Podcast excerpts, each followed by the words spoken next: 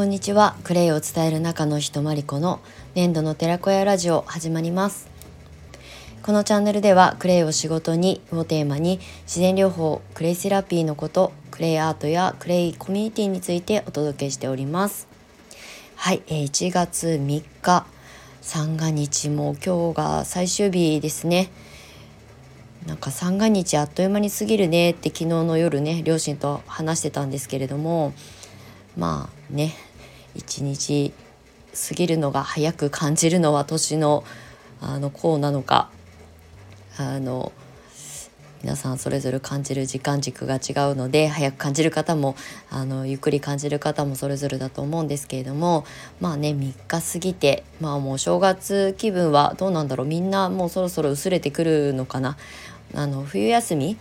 あのお正月休み会社員でねお正月休みとかで早ければ明日からお仕事始めの方もいると思いますし、まあ、週末までお休みで来週からねお仕事っていう方もいらっしゃると思うのでまあその時間スケジュール感はちょっと分かんないんですがもううちの弟はね明日から仕事だって言ってたので今日までが冬休みだそうです。私も最後の会社はね3日まで休みで4日からぜあの必ず仕事でしたね。4日が仕事始めでした。はいということでお正月気分がまあちょっと一旦今日までの一段落するのかなっていう感じですね。はい今日はね朝めちゃくちゃ結構寒くて今日まああの日はねすごくさんさんと降り注いでるのであの日中はねあの私の部屋はすごい南向きであの日当たり良好なのであのカーテンがねないととにかく直射日光で目がやられちゃうのであの結構ねあのカーテンを閉めたまんま作業してるんですけどそのカーテンをかいくぐってでもあの日差しが入ってくるので日中はね普段はあのストーブを消すんですけど今日はねちょっとなんか外気が冷たいのかななんかまだこの時間でもちょっと寒さを感じておりまして、えーと、ストーブつけっぱなしであの作業しておりました。はい、今日ねあのお友達がお誕生日だったので朝からねあのメッセージを送ったりとかしてやり取りを久しぶりにしてました。もう U ターン移住してきてからほとんどね誰ともやり取りしてないので まああの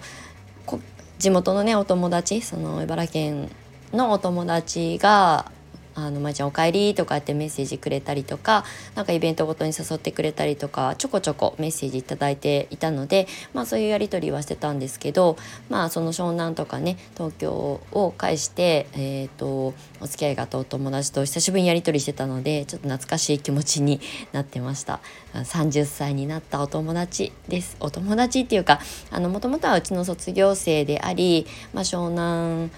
時代というかね最後の数年間をよくね一緒に時間を過ごしてた、まあ、お友達、まあ、飲み友達になっちゃうのかな。で、えー、っとやり取りしてていろんなことを話してきたよねとか年末のカウントダウンこんなライブジャズライブ行ってたよねとか あのお正月早々お誕生日なのであの家族とね過ごす時間以外のあの時間でねあの一緒にお誕生日祝ったよねみたいな話をしてちょっと懐かしくまだねあの U ターンしてから半月ぐらいしか経ってないしお誕生日お祝いしたのは1年前なのでそんなに昔じゃないんですけどすごい懐かしく感じたっていうことを今日午前中ね感じてお話を今スタートしております。はい、感慨深いですね。はい、まあ時間が過ぎるとともに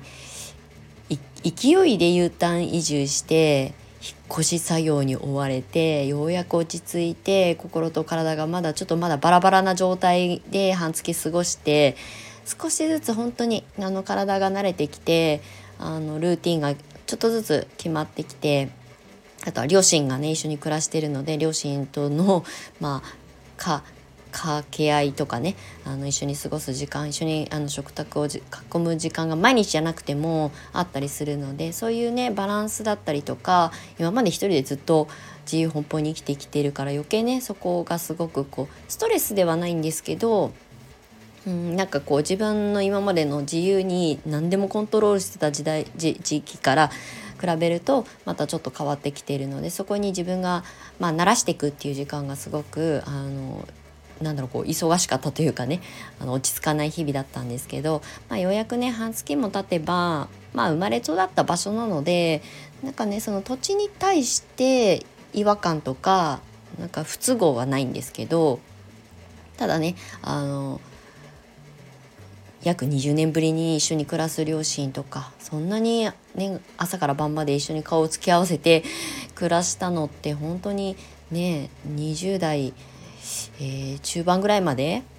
実家にいた時からもうだいぶタイムラグがあるのでそこをね こう、まあ、すり合わせていくのに時間がかかってますみたいなことをちょこちょこ発信はしてるんですけれども 結構ね大きいんですよこれ。あの私も U ターン移住決めた時に湘南ですごくあの可愛がってくれてた人生の先輩たちお姉様たちに「まりちゃんその年でよく U ターン決めたね」って。なんでかっていうと20年近くもねあの親御さんと一緒一緒に暮らしてなくて離れててまたそこからもうまりちゃんもね言ったら約20年間一人で生きてきてまあ社会人としてね一大人として成人として生きてきて自分の考え方とかもすごい凝り固まっているのにまたねご両親と一緒に住むと、まあ、違う価値観だったりとかとぶつかんなきゃいけないこともあるからそれをよく決めたねなんて言われたんですけどでも実際書いてみて本当にそういうことが現実に起きるのでこれでねあのかき乱されることもあれば、まあ、私ははっきり自分の意見を言う人間なので喧嘩上等っていうとあれですけどあの家族はもうなんだろうな罵り合うことは絶対しないですけど自分がこう思うっていうことは伝えていけばいいと思ってそこでぶつかったとしても涙を流したとしてもそれは家族だからできることだったりもするので私はそこにひるまないんですよね。だからまあ帰ってきて早々にぶつかりましたけどでもそれがちょっとね ようやく落ち着いて今心の平穏を保ちつつあの日常生活をあのまあ担保できるようになりつつあるかなみたいな感じです。はいということで前置きがすごく長くなりました前置きなのか、まあ、この後にお話しする、えーとまあ、自然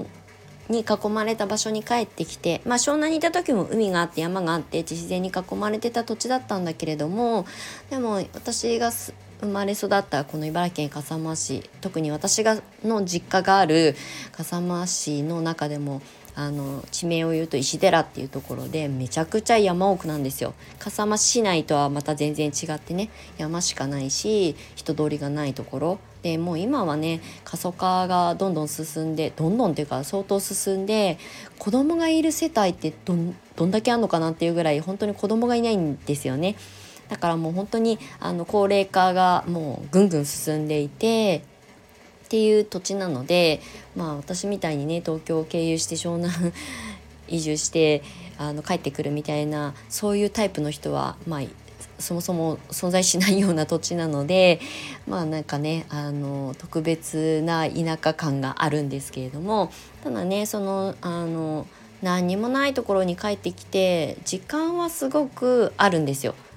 うんとなんでかっていうと今仕事ほとんどしてないのであの生徒さんの講座とかもやってないし募集はしてるけれどもまだ環境がねちゃんと整っていなかったりとか対面講座はまあねこんな田舎に通ってくださる生徒さんは 今のところいらっしゃらないのであのオンラインとかでできることを発信しようかなと思ってやってるんです発信はしてるんですけどなので基本何もしてないんですよ。あの片付けが終わってしばらくぼーっと,、えーと、発信はしようかな。ブログ書こうかノート書こうかな。スタエフ発信しようかな。それ以外は 基本的に 何もしてないんですね。本当に。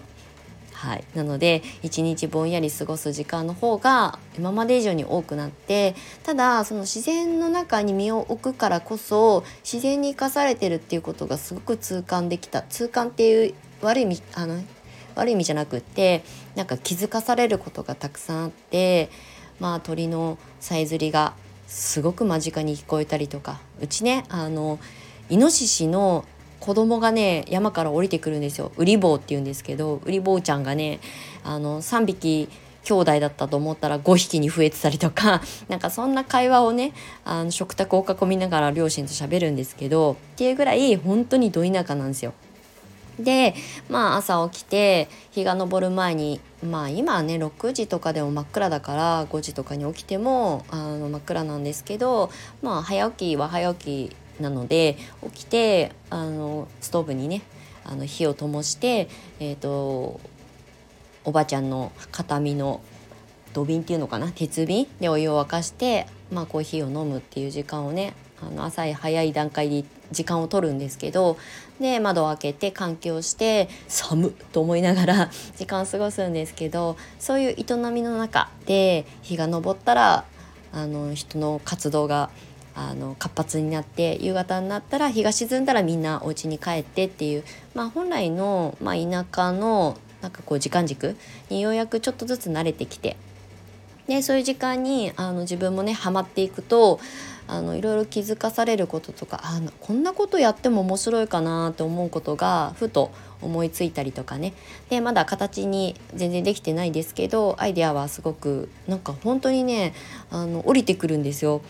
あの満天の星空を見上げながらなんか流れ星なのようになんかねアイデアが降りてくるんですよねでもこれって空白ができたからそういうことに気づけたんだと思うんですよね。